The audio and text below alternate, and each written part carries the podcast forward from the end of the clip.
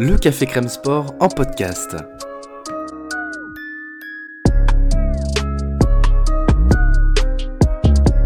Actualité, analyse, débrief.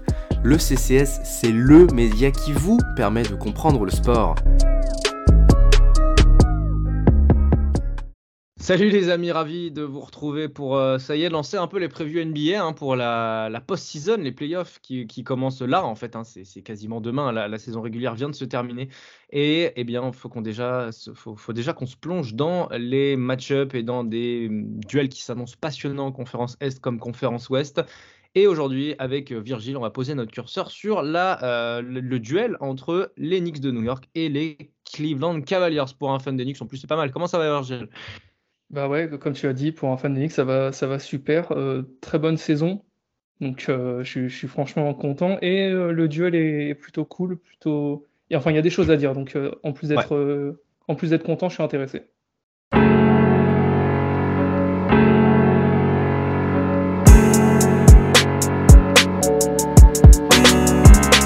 Ryan dribbling. He in the penalty, so they can't foul. To put it up with the buzzer. Banks it in! he banks in the three! And the Lakers win the game!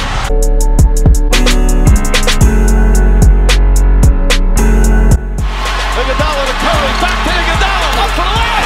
Oh, blocked by James! LeBron James with the rejection! Ouais, tout à fait, tout à fait. Bah, il s'avère que donc euh, c'est le quatrième contre le cinquième en plus. Moi, c'est souvent des match que j'aime bien parce que c'est pas des équipes qui, euh, qui ont dominé euh, dans la longueur, mais c'est des équipes qui ont proposé quand même énormément de choses de, de qualité. Les Cavs, on se rappelle l'année dernière, ils avaient raté les playoffs à rien.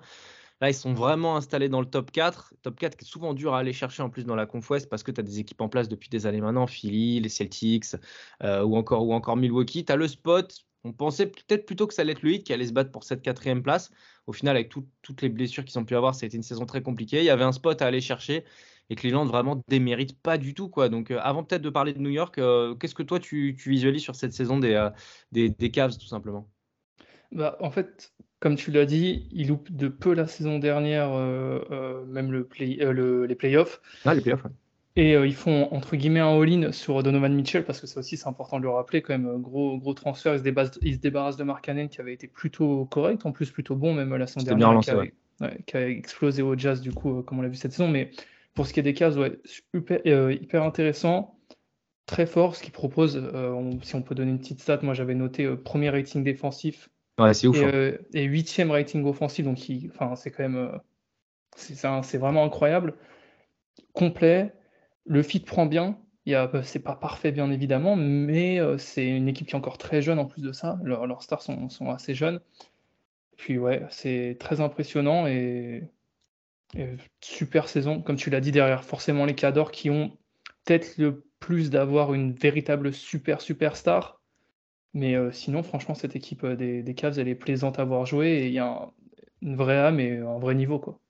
C'est une des équipes que j'ai le plus regardé cette saison, moi, les, Cavs, euh, parce que, parce que j'aimais le, j'aimais le feed, j'aimais aussi.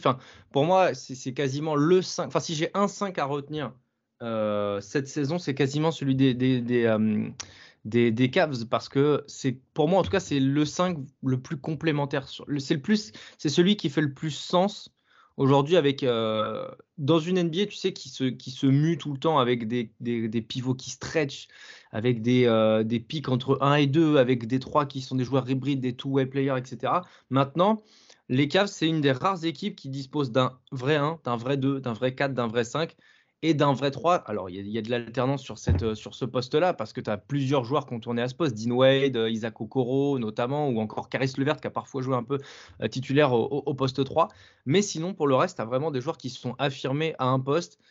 Et il n'y a pas de fioriture, tu vois. C'est une équipe qui, euh, a vite trouvé son basket, initié par JB Bickerstaff, avec une pace très basse, avec du jeu euh, posé, mais aussi avec le, le, le sur lequel on va forcément revenir une grosse capacité malgré tout de jeu en transition, tu vois, avec des, intérieurs qui courent et des points faciles que tu peux aller chercher. Mais la grande force pour moi de Cleveland, c'est la répartition des rôles avec les postes 1-2 que j'ai pu évoquer et avec l'affirmation d'un franchise player qui va être le joueur dont on va peut-être le plus parler dans cette preview. répartition des rôles et efficacité et confiance en fait qui est donnée à chaque joueur qui, vient sur le terrain. C'est un effectif qui est extrêmement bien construit, donc je suis très content qu'ils aient, qu'ils aient atteint ce, stade-là de victoire. Dépasser les 50 victoires, tu vois, c'était pas dit en hein, début de saison, même si l'effectif était bien construit, tu vois. Ouais, ouais, clairement. Et puis, il y a quelque chose qu'il faut rajouter au fait, comme tu as dit que c'était bien construit, c'est que mine de rien, Donovan Mitchell, il a su répondre présent. Et ça, on peut. Enfin, certains auraient pu le voir, bien évidemment, mais ça aide forcément l'effectif à, être là où il en est aujourd'hui. C'est-à-dire que même défensivement, on avait, c'est là où il y a aussi il y avait des doutes. On s'était dit un, 2 avec Garland et Donovan Mitchell, est-ce que ça va tenir? Sur la saison régulière, en tout cas, il n'y a pas photo, notamment parce que Donovan Mitchell, il a su répondre présent. Alors, je trouve, j'ai pas l'impression que ça soit non plus le, meilleur défenseur de la ligue. Ah non, mais Il, fait, il fait ce qu'il a à faire et, et de, toute manière, quand tu as Allen et Mobley euh, dans ta raquette, mm. voilà, tu, peux te contenter, entre guillemets, de, de, ne pas être le meilleur défenseur, c'est simplement de faire ton taf. Quoi. Ouais, c'est clair. Mais en plus, il, a, il en a les aptitudes avec le, travail d'appui qu'il a en attaque. Tu le vois, enfin, franchement, il y, a plein de joueurs dont on, dont on ne peut que critiquer l'apport défensif quand on voit les appuis et la vivacité qu'ils peuvent avoir tu vois, en attaque. Euh, quand tu vois par exemple un Doncic qui n'a pas les appuis les plus rapides de la Terre, mais qui a eu une utilisation de son corps qui est par contre optimale, euh, bah, un peu comme la Jokic, tu vois des faux lents en fait. Mm. Euh, quand tu vois le travail qu'est capable de faire un Mitchell dans son explosivité latérale et sur ses avant-arrière, franchement, tu dis qu'en défense, s'il met le minimum, ça le fait, ça le fait un peu. Quoi. Après, c'est du travail de concentration, c'est du placement pour, pour la lecture de jeu, tu sais, sur les, sur les transversales, être capable de jouer sur du travail de l'aide, de l'aide, ou savoir, euh, tu vois, savoir se placer. Je trouve qu'il a fait des progrès aussi là-dessus. Au-delà du fait que c'est le premier defensive rating, c'est une équipe voilà, qui, euh, qui, vit bien ensemble défensivement. Ça, c'est quand même plutôt cool. Parce que tu vois, ce qu'on peut dire de, de, Mitchell, on peut dire un peu la même chose de Garland, qui lui, pour le coup, pâtit d'un physique qui le désavantage plus que Mitchell. Parce que clairement, euh, Garland, si tu as, un, si un poste 1 ou un poste 2, tu vois, qui, qui est capable de jouer au post-up, comme Doncic, par exemple, tu vois, que je citais tout à l'heure, ah, c'est vite compliqué hein, pour un mec comme Garland, même pour Mitchell d'ailleurs, mais il a, c'est un, un bully, tu vois, donc il est capable de résister. Mais au final, tu te rends compte que bah, les joueurs, ils ont certaines lacunes défensives sur la, sur les, sur la zone externe. Et c'est le premier defensive rating parce que, en fait, le deuxième rideau, euh, deuxième rideau, c'est, c'est, terrible, quoi. Je veux dire, c'est. Tu rentres, c'est il faut sauver le soldat Ryan, quoi. C'est terrible. Ouais, non, exactement. Et puis, euh, du coup, ça, tombe bien que tu, sois allé là-dessus parce qu'il faut parler aussi d'Evan Mobley qui est en saison de sophomore et qui est un candidat au défenseur de l'année. Alors, rapidement, Jared Allen aussi, c'est un très bon défenseur, ça, il n'y a, pas de souci là-dessus. Mais Mobley, il est, il est déjà dans une catégorie quand même qui est, qui est ultra impressionnante. Il est avec euh, Jared Jackson, avec Jared Jackson, pardon, avec euh, Brook Lopez. Enfin, bien évidemment, Brook Lopez, c'est pas exactement le même style de défenseur, mais je veux dire, dans, la catégorie euh, des meilleurs défenseurs, il, est là et, et ça aide. En plus, mobile, il a, pas, il, a une, il a un talent défensif qui est différent forcément de celui d'Allen et justement, ça, ça permet aussi d'avoir euh, beaucoup, de, beaucoup de réponses à apporter. Mmh, ouais, c'est clair. Mais euh, c'est un, un, talent rare. Hein. Enfin, j'en parlais, moi je me souviens avec Guillaume qui est plus, qui est plus dans la rédac aujourd'hui, mais dès sa saison rookie, nous, on en parlait déjà comme un potentiel deep tu vois. Parce qu'en fait, euh, dans les aptitudes, dans la lecture de, l'attaquant, dans le, placement aussi, et dans le fait de pas trop mordre aux feintes, même si ça, ça lui arrive encore un, petit peu. Ah, il est jeune, hein, on peut pas lui en vouloir de mordre aux feintes de temps en temps. Franchement, il est, il est, il est élite. Et tu vois, ce qu'il a réussi à conserver euh, par rapport à l'an dernier, on avait, on avait mis quelque chose en avant, c'était que c'était un joueur qui faisait au final pas tant de fautes que ça et ben au final, tu vois, sur la saison, quand tu vois l'exposition de ce joueur-là, euh, et, à mon avis, le fait que les coachs appuient beaucoup sur le fait de faire des fautes à Mobley, fait de faire des fautes à Mobley, il est à 3 euh, fautes par match en moyenne. C'est que dalle. C'est que bah, dalle. Sur 82 matchs, il en joue 79, pardon. C'est rien. c'est pas un joueur que tu arrives à sortir, tu vois. Exactement, et justement, ça, je l'ai évoqué, c'est ça aurait pu être un défaut, comme on l'a vu avec euh, Jaren Jackson, même si ça va mieux ces derniers temps pour euh, le joueur des Grizzlies, mais euh, c'est un défaut qu'on a déjà vu sur des très très bons défenseurs. Et là, quand on va arriver en playoff, Jaren Jackson, justement. ouais, voilà, justement, et ça, ça va être très utile euh, d'avoir des mecs qui, en plus de savoir bien défendre, vont pouvoir bien défendre sur 40 minutes, enfin, dès qu'ils sont sur le terrain, quoi.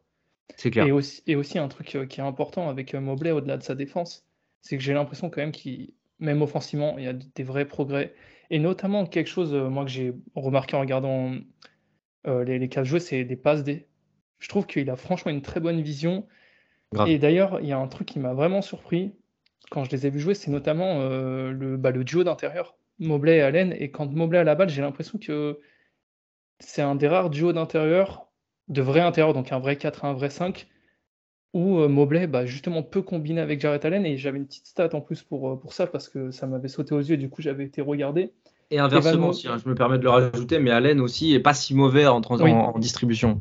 Ouais, ouais, c'est loin, de- il a loin d'avoir des mauvaises mains. Mais euh, du coup, Evan Mobley, il a fait plus de passes D à Allen que Jalen Brunson en a fait à, euh, à Mitchell Robinson cette saison. Alors, c'est une stat à remettre en. On va, Franchement, c'est cool reparler, comme stat. mais C'est Ouais. cool comme ça, ouais. On va en reparler parce que Mitchell Robinson, justement, c'est un des débats aussi. Même lui, il s'était plaint qu'il n'était pas assez utilisé offensivement, mais ça traduit quand même au minimum d'un talent et d'une bonne alchimie de- d'Evan Mobley et Allen. Mais parce que aussi le, duo vit beaucoup d'un trio. Enfin, moi, de tous les matchs des Cavs que j'ai vus, ça part très souvent d'un double screen, tu vois, avec Mitchell ou avec Mobley. Récupération de balle de Mobley dans des espèces de zones intermédiaires autour de la, la ligne des lancers francs. Et après, c'est de la lecture de jeu, tu vois. Et lui, comme il est capable de distribuer, comme bon, il a encore son shoot à mi-distance à taffer, euh, Mobley, mais bon, ça, on en avait déjà parlé, c'est un de ses gros points faibles offensivement euh, depuis le début de sa carrière en NBA. Euh, il est capable de jouer sur l'incertitude pour ensuite transmettre le ballon. Mais ça part aussi beaucoup du, système de base qui est posé par, euh, par Bickerstaff et le staff qui vise, tu vois, en première solution, peut-être à faire briller Mitchell, mais en deuxième solution, de faire jouer ce rôle entre, entre Mobley et, Allen, qui, comme tu l'as relevé, marche super bien. Et tu peux inverser les rôles. Moi, c'est ça que je trouve ouf, en fait. C'est que tu peux très bien mettre Allen dans ces dispositions-là. Il est capable de t'envoyer une passe lobée, Mobley, dunk, il n'y a pas d'histoire à faire. La défense, elle ne sait pas comment réagir. Attends, il y a Mitchell qui a. Ah, putain, on a déjà pris deux points, c'est mort. C'est hyper intéressant, Stax, Stax euh, 1-4-5 ou 2-4-5 parce que tu as du point facile en fait. Et beaucoup de leurs points d'ailleurs viennent de, viennent de là. Quoi.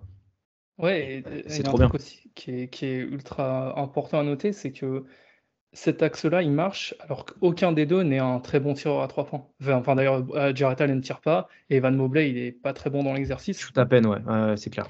Donc euh, c'est intéressant aussi de se dire que c'est que des passes qui sont vraiment proches de l'arceau et ça montre encore plus qu'il y a, euh, bah, qu'il y a du talent et, et on le sait, c'est un effectif, on l'a déjà dit jeune, c'est ultra intéressant pour le futur parce qu'ils sont en train de forcément ils sont en train de polir ce qu'ils veulent mettre en place sur les deux trois prochaines années, mais on se rend compte que même si même si c'est pas parfait, même si c'est pas fini, c'est un produit qui marche déjà beaucoup quoi. Et puis ça se voit qu'ils ils kiffent jouer ensemble. Mm. 21, 24 ans, euh, ils parlent le même basket, les gars. Et franchement, euh, pff, quel, quel, enfin, quel, quel flair euh, ils ont eu euh, au Cavs d'aller chercher au Nets. Allen, c'est Ouais. magnifique.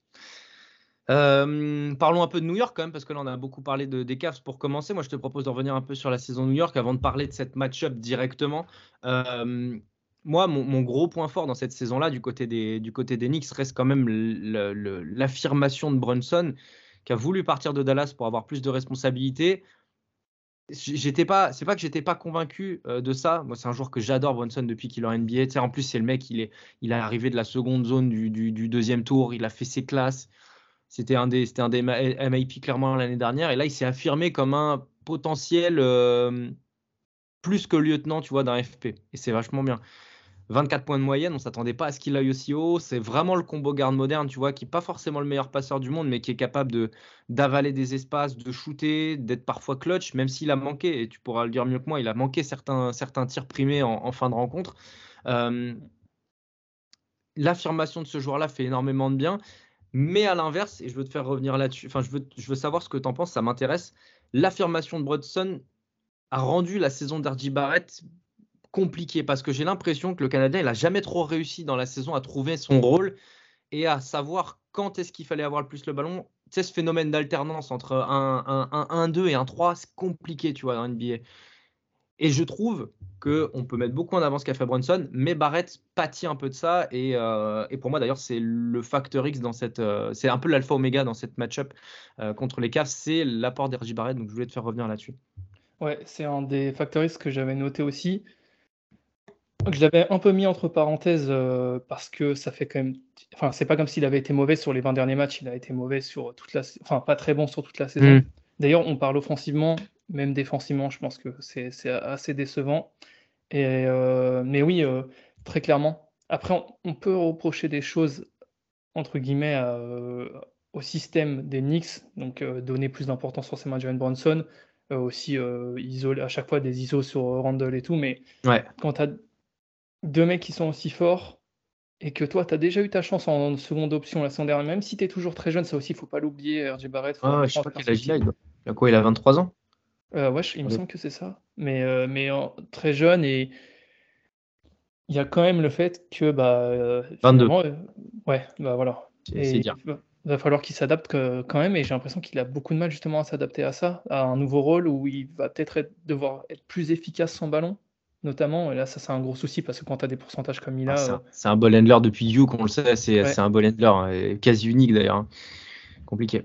Et c'est ouais, du coup bah c'est ça qui, qui pose problème aujourd'hui, c'est que limite il fait un et c'est là où où je pense qu'on- que les Knicks sont, ont un vrai désavantage sur la série, c'est que s'ils avaient eu un RJ Barrett en forme, enfin dans, dans de bonnes conditions, je pense qu'on aurait eu pourquoi pas un- vraiment un, un vrai duel ultra intéressant avec des équipes qui ont beaucoup d'options offensives, qui ont des très bons role players. Alors euh, peut-être un peu moins les cases, mais euh, parce que moi j'ai tendance à enfin Robinson c'est un role player pour moi, mais c'est un très bon role player.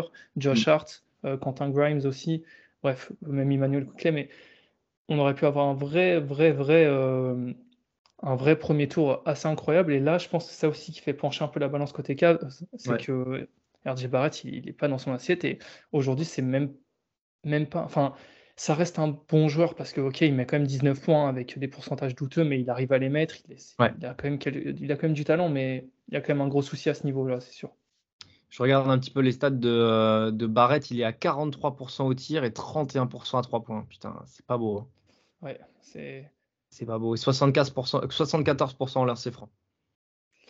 Ça Ouais. traduit, pour le coup, de, de- dans ce genre de joueur, ça traduit d'un manque de confiance, tu vois. Ça, ça traduit le, le, le, le type de le genre de mec qui réfléchit quand il est sur la ligne. Après, ça n'a jamais été son fort, les lancers francs non plus, parce qu'au final, il est à, il est à 71% en carrière, tu vois. Mais c'est dommage parce que sa, sa, sa saison l'an dernier euh, était, était quand même d'un meilleur acabit. Après, je, je regardais, tu vois, les- je regarde ses stats euh, traditionnelles. C'est quand même un joueur qui, qui a, qui a beaucoup de déchets, tu vois. Mais euh, l'année dernière, il avait beaucoup plus de, il avait beaucoup plus foi en son basket, j'ai l'impression, tu vois. Ce qu'on ce qu'on peut retranscrire dans les stats n'est pas forcément représentatif de l'impression visuelle. Cette année, il y a des, Ouais. il y a des séquences, moi, j'ai trouvé un peu paumé, quoi, tu vois, un peu bloqué, tu vois, ligne de fond. À se dire, bah, putain, je fais quoi? Je cut, je reste, je remonte, je, je- je demande un pic, je coupe, je. C'est pas son jeu, quoi. C'est pas son jeu et tu le sens, il est pas super super épanoui. Alors il arrive à faire par séquence, tu vois, avec son physique quand même qui est assez, qui est assez extraordinaire pour son poste, à, jouer un peu de l'épaule. Et comme il a, comme il a les deux mains, tu vois, sur la finition Mm. intérieure, il arrive à faire des trucs, mais je sais pas. Et pour autant, malgré ça, tu vois, il c'est quand même le troisième offensive rating. Et que ça veut Ouais, dire au ça- final que, que- que New York arrive à, à installer des choses. Et j'en profite pour te, pour te mettre l'œil aussi sur, quel- sur quelque chose qui m'intéresse beaucoup dans la match-up, et on va peut-être pouvoir du coup glisser progressivement là-dessus. Mais tu as la 30e pace contre la 25e. C'est fou, hein parce qu'en fait, c'est deux équipes qui sont euh, conditionnées pour les playoffs.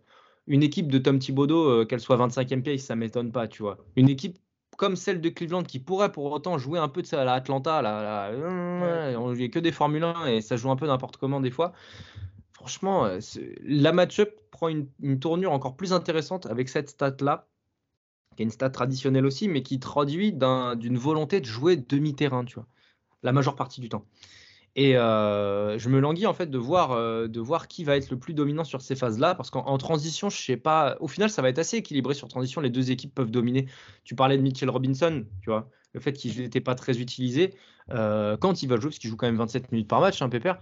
Euh, en transition, l'axe Brunson-Mitchell, euh, Robinson peut marcher. Euh, Randall aussi est capable de jouer en transition, même s'il fait quand même, tu pourras le dire mieux que moi, pas souvent les bons choix en transition, tu vois. Mais, pas Mais, transition malheureusement pour nous Ouais. Mais, mais, enfin voilà, je, je, je- j'ai vraiment hâte de voir en fait la, le rythme qui va imposer son rythme, tu vois, dans cette match-up là. Et euh, je sais pas, pour moi, c'est aussi un point hyper important, hyper révélateur, tu vois. Ça va jouer bas tempo, ça risque peut-être pas de mettre énormément de points. Putain, ça va être une garde tranchée par contre. Ouais, et bah moi justement c'est ça aussi qui me fait peur parce que je me dis que la garde étranger va jouer à des détails Ouais. et que au, au jeu des détails, bah, comme on l'a dit euh, pour RJ Barrett, mais même on peut parler de Randall qui fait une saison super, une saison de All-Star, euh, tout, enfin tout le monde l'adore à New York, c'est pas la question, C'est bien relancé, hein. Ouais, il s'est il s'est vraiment bien lancé. Bah, surtout, c'est vrai qu'il faut quand même le dire, c'est que les Knicks, la saison dernière, c'est voilà, c'est c'est une catastrophe. Mais Ouais. hmm, moi, je trouve que défensivement, il y a encore. Enfin, c'est sur certaines séquences, c'est quand même tellement compliqué où il n'est pas concerné. Ouais. Et c'est ça qui me fait peur, c'est que si à la limite, et sachant que je trouve que Robinson, c'est un bon, voire très bon défenseur, et d'ailleurs, je crois que le dernier match hier, il, il met 7 contre, il me semble, donc euh, Ouais. c'est peut-être pas le bon pour le dire, mais c'est pas non plus. euh, j'ai l'impression que les gens le voient meilleur qu'il est défensivement. Et, euh, et du coup, j'ai peur que ça, additionné du coup à- au fait que Randall, ça soit pas un bon défenseur, tu te retrouves dans des situations, en fait, le jeu de tranchée, le- la guerre de tranchée, tu vas simplement la perdre parce que bah, côté Cavs, tu as deux excellents défenseurs euh, pour protéger, parce qu'on l'a pas dit aussi, mais ils a- ces deux équipes aussi qui, du coup, euh, ça fait partie des meilleures défenses, Mm. euh, meilleures défenses à, à l'arceau, pardon, dans la peinture de toute On la sous-entendu, ouais. Mm. Ouais, donc, donc voilà, moi j'ai peur que ça, ça joue sur des détails et que bah, au final on, on perde un peu, ce qui est dommage parce que au niveau des guards, je trouve qu'on a vraiment du matos pour les faire chier. Ouais. Grimes, Quickly. Josh. Hart. Et, et franchement, c'est pour ça que je suis un. Voilà, je suis pas, je suis pas très confiant en tant que, Ouais. que fan d'Enix. Il y, a- il y a quelque chose aussi dans la match-up que j'avais que j'avais trouvé euh, d'un point de vue statistique qui, qui, pour moi peut être quelque chose sur lequel euh, New York appuie, c'est que peut-être que Cleveland c'est la première le premier defensive rating et d'ailleurs même sur la défense pure et dure, c'est sur les, les, les stats bruts euh, de points encaissés, ils ont trois points d'avance sur le hit qui est deuxième. En gros, pour la faire rapide, Cleveland encaisse 106 points par match et euh, Miami 109. C'est dire, tu vois, ils ont, ils ont, putain, ils ont une marche quand même, tu vois, les mecs. 3 points sur 82 matchs, c'est énorme.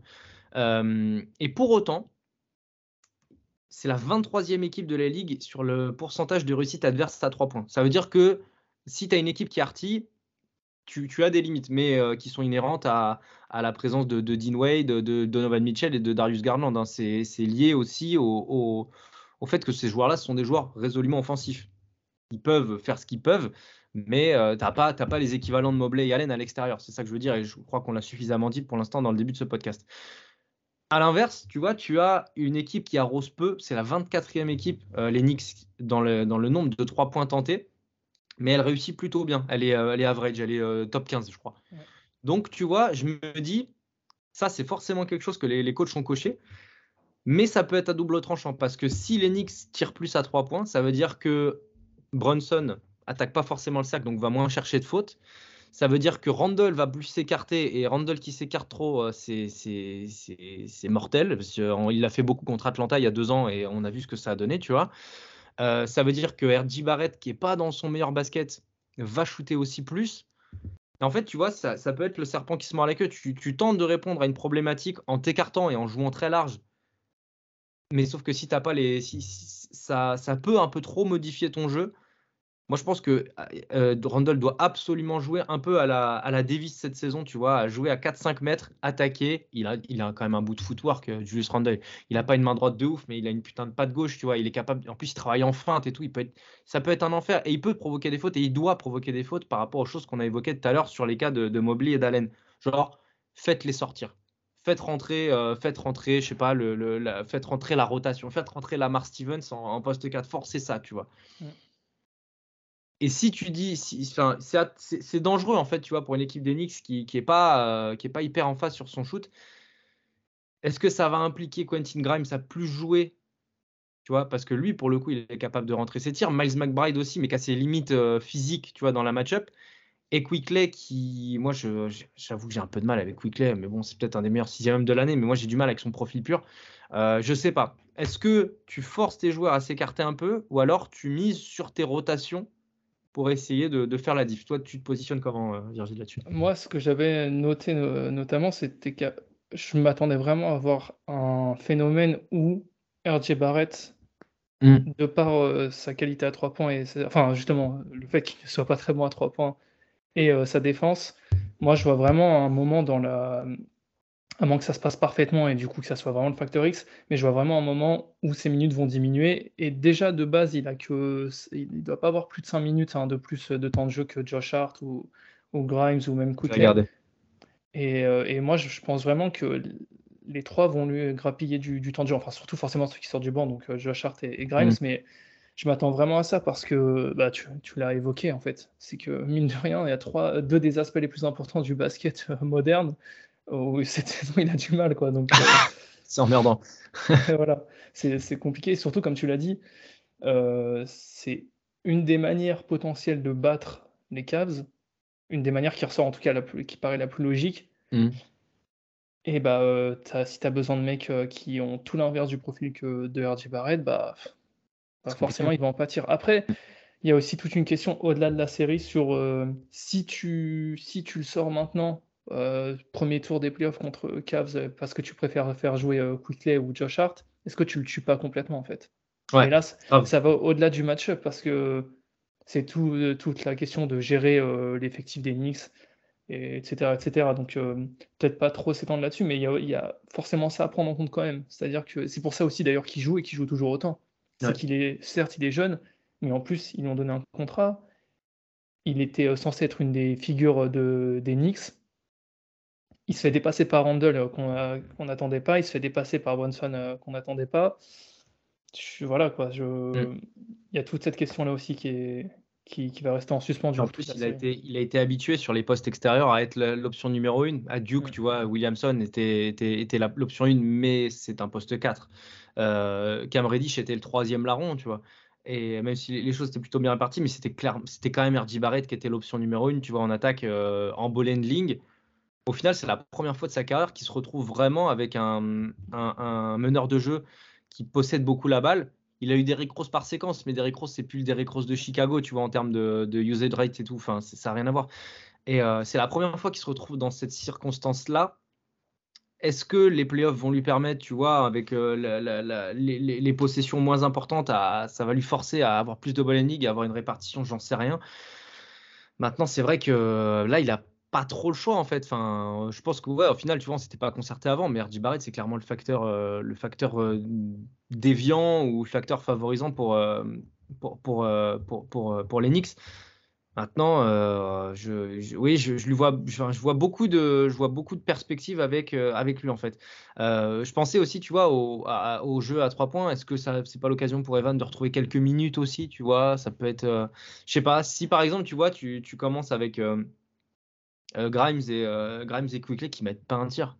Ah, Vas-y, match 3, euh, tu relances Evan, tu vois. Ouais. On sait jamais. Ça peut peut-être permettre aussi à, à un joueur comme Barrett, tu vois, de, d'être, euh, de se faire un peu oublier. Ouais, mais du coup, ça veut dire qu'il faudrait compter sur. En fait, c'est. Ça serait plus du coup se dire bon bah perdu pour perdu, on tente quelque chose Ouais. quoi. C'est vrai. Ouais, donc ça serait plus une stratégie pour contrer qu'une stratégie pour euh, rentrer dans la, dans la série. Moi, un point positif, si on, on cherche des points positifs euh, pour les Knicks, Oh, Il y en a un. Ah. oui, il y en a, et c'est le banc notamment. J'ai déjà Ouais. évoqué euh, Grimes, euh, pas Grimes, pardon, Josh Hart, Quickley, Hartenstein. Hartenstein Ouais, est pas mal aussi. Lui, il shoot aussi en plus, il peut shooter. Ouais. Et puis même, euh, alors ça c'est parce que je l'aime bien moi, mais euh, il, a, il a joué que quand, euh, principalement que quand Robinson était blessé, mais même Jericho Sims, si tu, tombes, tu tombes sur un match où, où tu as des problèmes de faute ou des choses comme ça, c'est pas le joueur le plus ridicule à envoyer non plus. Non. Mine de rien, ça, ça peut peser parce qu'on on sait que par contre, le banc des Cavs, notamment à l'intérieur, euh, c'est quoi? C'est Robin Lopez et Lamar Stevens qui a un 4-3. euh, Ouais, c'est, pas là où tu vas dominer en tout cas. Ouais, voilà, exactement. C'est clair. euh, et Ça, du coup, clair. voilà, il y, a il y a ça à prendre en compte. Ouais, parce que tes 4, c'est quoi? C'est, des, en fait, c'est des, des, des faux 3. C'est, Isaac Okoro, c'est, euh, c'est Mhm. Cedi Osman. C'est Plus c'est Osman d'ailleurs. C'est Osman, défensivement, tu vas pas lui demander. Mais après, c'est de l'alternance. Tu sais, c'est, tu en sors un, t'en laisses un autre. Euh, tu peux Ouais, pas, tu peux pas vivre sans les deux. De toute façon, surtout Kevin n'avait plus là. Donc, euh, c'est trop compliqué. C'est trop compliqué. Mais c'est vrai que tu as raison. La, la, autant, tu vois, je, je voulais te lancer là-dessus. Autant pour moi, le meilleur joueur de, la mat- de, de, de ce duel, c'est Donovan Mitchell. Le, le, le meilleur joueur sortant du banc, ça dépend de son état de forme, mais pour l'instant, il revient bien. Ça peut être Caris Levert. Donc, éventuellement, tu, enfin, autant je suis à peu près sûr pour le meilleur joueur de, la série, autant euh, le meilleur joueur du banc, je suis pas, je suis pas sûr. Ça dépend de l'état de forme, parce qu'il a eu une crise à trois points. Euh, Levert, il, m'a- il rentrait plus rien, c'était compliqué. Euh, mais par contre, il avait quand même des, il a, il- là, il revient, il revient plutôt bien. Il a repris un peu confiance avec son tir. Côté New York, le, le meilleur joueur, le meilleur joueur sortant du banc, c'est qui? C'est, c'est Hart justement. Ouais, je, je pense que certes, même si Quickley, forcément, là, c'est lui qui est dans la course au Six-Man et tout. Hart, il a. Non, il, a- apporte quelque chose, ouais, voilà, c'est. c'est- Mais justement, enfin, c'est bien justement qu'il y a cette hésitation côté Knicks de se dire, bon, bah, on a un Six-Man et c'est peut-être même pas lui fondamentalement le meilleur. Parce que pour le coup, au Cavs, c'est clairement le vert en fait. Euh, c'est le premier joueur qui rentre, euh, il instaure la dynamique, euh, parce que ce poste 3 change souvent. C'est Lamar Stevens aussi qui a beaucoup starté, j'avais oublié de le citer tout à l'heure. Ouais, c'est bah, c'est les trois, euh, ça avait commencé avec Levert et ensuite je crois que ça. Mais euh, et euh, faut pas oublier aussi que Levert, bah, comme tu as dit, euh, il peut être assez régulier. C'est pas lui qui va apporter de la grosse défense, alors que côté Knicks, si tu fous Josh Hart sur le terrain et qu'il rentre pas ses tirs, bah, tu, peux quand même avoir un mec qui défend, qui, dé- qui défend fort. Pareil pour Quickley, défensivement, c'est plus que propre, euh. Donc si offensivement il y a des pannes, tu sais qu'il peut quand même te servir sur le terrain. Et ça, ça aussi, dans des gardes tranchées, si tu rates ton tir et que, mais que derrière tu es capable bah, de, d'empêcher l'autre joueur de scorer ou de, de faire une interception, des choses comme ça, c'est un vrai plus aussi. Surtout dans, dans un match avec une pace très basse, chaque ballon va être ultra important. Et c'est aussi pour ça, on en revient à la question de, de RJ Barrett, mais c'est aussi pour ça que moi, RJ Barrett, c'est limite si c'est pas euh, cette série-là et ce qu'en fait Tom Thibodeau aussi, les choix que fait Tom Thibodeau, qui va déterminer euh, la, Ouais. la suite pour RJ Barrett. Quoi. Non, t'as as raison, ce que tu dis sur, Hart me fait penser que peut-être c'est lui le, le, joueur le plus fort sortant du banc, puis surtout que, tu vois, malgré tout, le banc des Cavs, c'est des, ils sont propres. Tu vois, ils jouent en costard. Euh, Dean Wade, euh, on sait pourquoi il vient. Il va pas t'apporter grand-chose de plus. Euh, surtout que lui aussi, il a eu sa crise à trois points où il rentrait plus rien pendant un temps. Cedi Osman, c'est un joueur qui est généreux, qui sait faire plein de choses, mais qui sait aussi euh, ne pas en faire plein aussi, tu vois. Euh, Lamar Stevens va t'apporter de la densité euh, défensive et, et un bout de tir de temps en temps. Mais au final, tu vois, ça reste des joueurs au profil bien identifié. Hart, dans le genre dépassement de fonction, euh, sortant du banc, c'est quasiment élite en fait. Enfin, Mm. Moi, je l'ai bien connu aux Lakers, je l'ai vu s'affirmer à, à, à Nola. C'est un joueur, quand tu l'as dans ta franchise, tu es hyper heureux de l'avoir. C'est un joueur hyper, hyper fan-friendly parce que s'il y a bien un joueur de tous les joueurs que j'ai cités entre les Cavs et, les Knicks qui sortent du banc, qui doit jeter au quatrième rang pour aller chercher un ballon qu'on pensait mort, mais, mais lui non, c'est bien Josh Hart, tu vois. Et ça, dans une dynamique où euh, un public peut parfois s'éteindre euh, au Madison parce qu'il y a un 12-2 qui vient d'être mis par les Cavs, tu fais rentrer Josh Hart, il y a une électri- il y a- je pense qu'il y a un truc qui peut, tu vois, il y a un truc qui peut se, qui peut se passer. Et dans une série de playoffs, putain, un mec comme ça, tu bénis des dieux, quoi. Donc euh, lui a un gros rôle à jouer, surtout s'il rentre ses tirs. Franchement, s'il rentre ses tirs et qu'il met le seul euh, attendu, bon, bon, bon, bon, bon, ça peut être un vrai problème. T'as raison. Ouais, et euh, ça, ça peut être un vrai problème pour résoudre, et ça peut aussi aider à résoudre plein de problèmes côté Knicks. mais, mais ouais, c'est c'est exactement ça. Moi, j'avais un autre truc aussi qui était pour euh, les tirs dans le corner. Ouais, ok, je n'avais pas regardé ça. les, Knicks, c'est l'impression moi que j'avais, et en fait, euh, vu qu'ils forcément ils défendent beaucoup la, la- à chaque fois j'oublie pardon la, la raquette, le panier quoi. euh, Ça arrive au meilleur. ils, ils ont tendance à, à coulisser du coup vers euh, là où le ballon est. Le, Ouais. Je sais pas si je m'exprime bien. Et du coup, ils ont tendance à laisser le, le corner opposé libre. Ok. Et donc, souvent, ils, ont, ils concèdent des tirs dans le corner. Et je pense que ça peut être vraiment quelque chose d'important pour Cleveland, justement, d'avoir des joueurs efficaces là-dedans, sachant qu'en regardant les stats, Cleveland, dans les, pour les tirs dans le corner, ils font partie des équipes les moins efficaces. de- Ok, parce que j'étais en train de me demander justement par rapport au profil type de joueur. Euh, Mitchell, c'est carrément, c'est carrément un joueur de 60-45 degrés, tu vois. C'est pas un joueur que tu vas isoler dans le corner ou très peu. Euh, Garland, c'est pareil. C'est des joueurs de d'axe Ouais, et ouais. d'angle à 45, mais pas plus. Euh, les deux intérieurs, ils tirent pas, comme on l'a Non, les intérieurs tirent pas, t'as raison. ouais. Le vert, c'est euh, pareil, c'est pas son truc, ce genre de coin-là. Ouais. En fait, c'est pour Dean Wade, euh, c'est pour Dean Wade et, et Windler, mais Windler joue, joue pas quoi. Donc, euh, Ouais, c'est ça. Et du coup, ça, ça peut être un facteur X. sur, pour le coup, je pense plus sur toute la série. Après, forcément, ça peut jouer sur certains matchs, mais des mecs bah, qui vont se retrouver dans le corner, donc le vert, Okoro, euh, tu l'as déjà dit, mais même Lamar Stevens ou des choses comme ça, où là, du coup, ah, quand c'est jouent en pas 4, Ouais. c'est, ça peut vraiment être très important, sachant qu'en plus, je pense que en plus de la, de la tactique qui est mise en place, il y aura des oublis côté Knicks. Parce que même si tu as des bons défenseurs, tu as quand même euh, Randall. Moi, je reste quand même. C'est pas la première fois que j'évoque, mais Randall, il y a des moments où c'est quand même très compliqué, je trouve, au niveau concentration, au niveau intelligence en défense. Ah, c'est chaud. ouais. j'ai vraiment peur que justement, on en a parlé avec des face à des intérieurs et même des, des extérieurs quand c'est lorsqu'ils portent la balle, euh, qui sont intelligents, qui savent jouer avec les autres et qui savent qu'ils peuvent faire confiance aux autres. J'ai peur que Randall il se fasse euh, submerger quoi. Et en plus, c'est un émotionnel. On l'avait vu contre Atlanta. Moi, j'ai du mal à m'enlever cette image de la tête. Mais tu vois, dans, un, dans une. euh, parce que les Cavs, c'est pas. Alors, pas à l'intérieur, mais euh, ils sont vocaux parfois, tu vois. Des- ils n'hésitent pas à haranguer le public, notamment avec un joueur comme, Mitchell, qui, on le rappelle, vient de New York. Donc, il va jouer quasiment à domicile pendant 7 matchs maximum, tu vois. Euh, j'ai peur que Randall se mette dans un espèce de duel à distance Mitchell-Randall et on n'est pas All-Star Game en fait, tu vois. Là, euh, c'est pas pas le moment de shine pour, les filles du premier rang, c'est le moment de gagner pour ta team. En fait, il n'y a pas d'histoire à faire là-dessus. Et j'ai peur qu'il tombe dans, ce, dans ces travers-là par euh, excès d'émotivité, comme euh, on l'a très souvent vu, et tu, pourras le dire tellement mieux que moi aussi vis-à-vis de Randall. J'ai peur qu'il finisse par se perdre un peu dans son basket par euh, volonté, tu vois, de faire un duel entre franchise players. Là où Mitchell est infiniment plus, plus franchise player compatible que, que Randall, et on l'a vu cette année, tu vois. Enfin, Ouais, L'affirmation de, de, de Mitchell comme, comme FP cette année, elle est, elle est folle. Ouais, bien sûr. Mais je pense aussi que c'est dû au fait que Mitchell, même au Jazz, c'était déjà la première option offensive et il a, Ouais. il a appris dans une franchise où en plus, euh, même si ça s'est mal fini, c'est plutôt quand même euh, cadré. T'avais Quinn Snyder, t'avais... Enfin, c'était pas la folie de New York, quoi.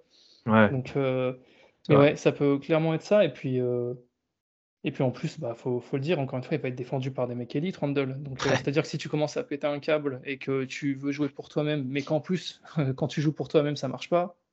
Parce que on, on l'a vu, de toute façon, c'est aussi une des clés, je pense, où Donovan Mitchell est capable de prendre feu. On l'a vu mettre 70, euh, 71 points, je crois, cette saison, c'est ça? Ouais, ouais, ouais. Euh, Je sais plus contre qui c'était. j'ai l'impression que les deux joueurs derrière qui peuvent mettre le plus de. Enfin, qui peuvent prendre plus feu, c'est Randall et Brunson. C'est, même si j'adore Garland, et que je pense que beaucoup l'ont dit d'ailleurs qu'il était un peu sous-coté cette saison parce qu'il il apporte vraiment euh, quelque Oh, chose. je Qu'est-ce que je l'adore ce meneur, putain. Mais, vo- mais voilà, du En, coup, en pick and roll, il est trop fort, quoi. bah, en plus, en fait, c'est ça qui est parfait euh, du coup aux Cavs. et Ouais, bah ouais. Mais ouais, euh, du coup, euh, je me dis que malheureusement, ça peut aussi être une question d'un peu de hero ball pour les Knicks où tu te dis, bah, euh, si ça marche pas, si, ou- si tu es à 2-0, bou- si tu perds euh, de, tes deux premiers matchs, tu te dis, bon, bah, qu'est-ce qu'on fait? Est-ce qu'on donne les clés du camion à Bronson et Randall et Ouais. on les dit, allez, essayer de, d'enflammer tout ça? C'est. Tu peux à la fois te perdre dedans, mais ça peut aussi être un moyen de, te, de, te- de rester, euh, de rester à la surface. Donc c'est toujours. euh, Mais il y a quelque chose aussi qu'il faut souligner quand tu parles d'émotivité de Randall. Je pense que le fait d'avoir Brunson, où du coup tu te dis je suis plus le premier, je suis plus clairement la première option, le mec qui porte la balle aussi, parce que Randall, euh, il y a deux ans quand il est en playoff, c'est à lui de, de tout créer. Bon, ouais, c'est clair. Et, ouais. et ouais. là, ça, ça apporte quelque chose de différent. Et, et voilà, Ouais. du coup, je pense que ça peut, ça peut un peu contrebalancer tout ça. Tout à fait, tout à fait. Juste euh, le point statistique, parce qu'on a regardé ça juste avant. Euh, il y a trois matchs donc entre les Knicks et les Cavs cette euh, saison. Le premier est remporté par, attends que je me fasse les choses dans le bon ordre. Le premier remporté par les Cavs 121-108. C'était au tout début de la saison régulière avec un très gros match de Mitchell qui met 38 points à 60% au tir, tout de même. Euh, Dean Wade aussi qui était en feu d'ailleurs et Kevin Love qui met 29 points en sortie de banc. Bref, euh, de l'autre côté c'était plus équilibré, mais voilà, ils ont, ils, ont pris, ils ont pris une petite tempête quand même. Le deuxième match, c'était le 24 janvier avec une victoire très serrée des Knicks 105-103 à domicile avec euh, 36 points de Randall à, 67, enfin, à 8 sur 12 à 3 points. Donc euh, voilà, il faut, le pondérer aussi euh, parce que très grosse perf avec Mobley et Allen en face, je tiens à le préciser quand même. Il y avait le, le 5 majeur euh, titulaire à, Cleveland, aucun problème. Mais voilà, Randall était en feu à 3 points à domicile de surcroît, donc euh, ah, il faut le faire. hein. Il leur fera peut-être en playoff. Mais 8 sur 12 avec une défense resserrée, j'ai quand même un peu de mal à y croire. Par contre, attention à la densité de tir aussi pris euh, derrière par, euh, par Randall. Il y a 8 tirs à 3 points par match. hein. C'est énorme pour un poste 4, quoi qu'on en dise, euh, même avec la NBA moderne et tout ce que tu veux. Pour un shooter qui, au final, a 34% à 3 points sur la saison, prendre 8 tirs, c'est juste. Enfin bref, not my basketball, tu vois.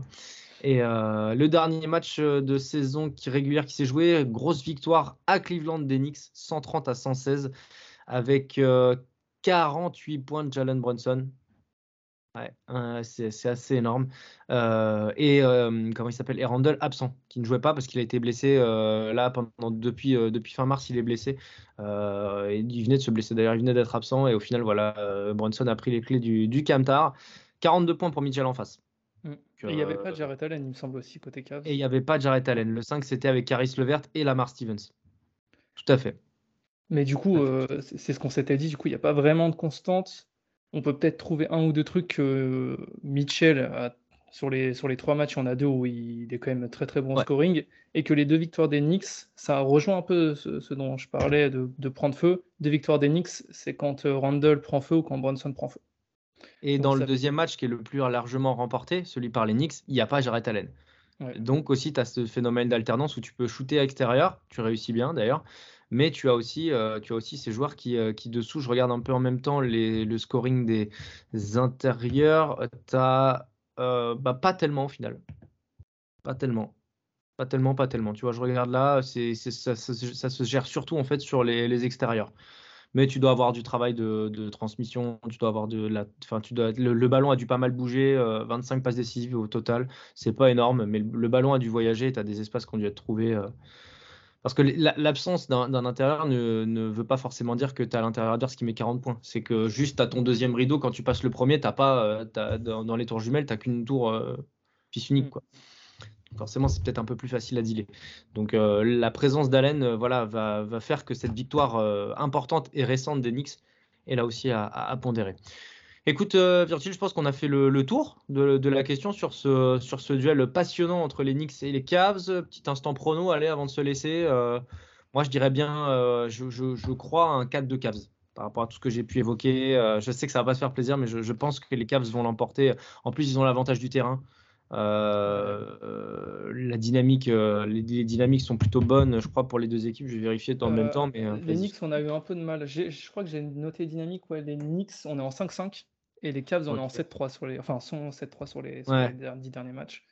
Mais euh, ouais. Après, 5-5 euh, euh, sans Randall aussi.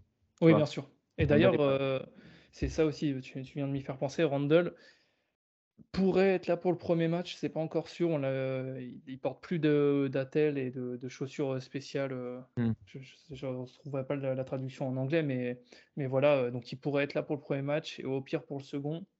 Donc euh, normalement, on devrait avoir tout le monde. Et euh, Okoro aussi, qui, qui était incertain, qui lui aussi, je crois, devrait être là. C'est bien, c'est bien pour les Cavs. Tu vois, en parlant de shooter, euh, de shooter à 0 degré, Okoro peut, peut, peut, peut, sortir de sa botte parce que, souviens-toi, le 3 points qu'il met au buzzer contre les Nets, c'est à, à 0 degré et, ça, et c'est dans le clutch, dans l'ultra clutch même. Donc, c'est pas, pas un coup de chance, ça, c'est du taf et, et peut-être qu'Okoro peut, peut tirer son épingle du jeu également pour ça. Eh ben écoute, mon cher Virgile, j'ai plus qu'à te remercier. Peut-être un mot de la fin, non Je sais pas, allez Lennox. Euh. bah allez Lennox, mais je pense comme toi en vrai 4-2 euh, 4-2 euh, pour les Cavs. Ah aussi? Ouais, je pense aussi. Malheureusement, c'est pour ça que ça m'a doublement pas plu, c'est parce que j'ai le même prono et qu'il n'est pas. Ça marche. Ok, bah écoute, merci à toi en tout cas, Virgile, et puis on se retrouve pour, pour de nouvelles aventures très vite, donc pour les previews des playoffs NBA. Allez, ciao tout le monde. Ciao. Merci à tous d'avoir été jusqu'au bout du podcast. Encore une fois, si ça vous a plu, n'hésitez pas à mettre une bonne note sur les plateformes, ça améliore notre visibilité. Encore merci et à très vite.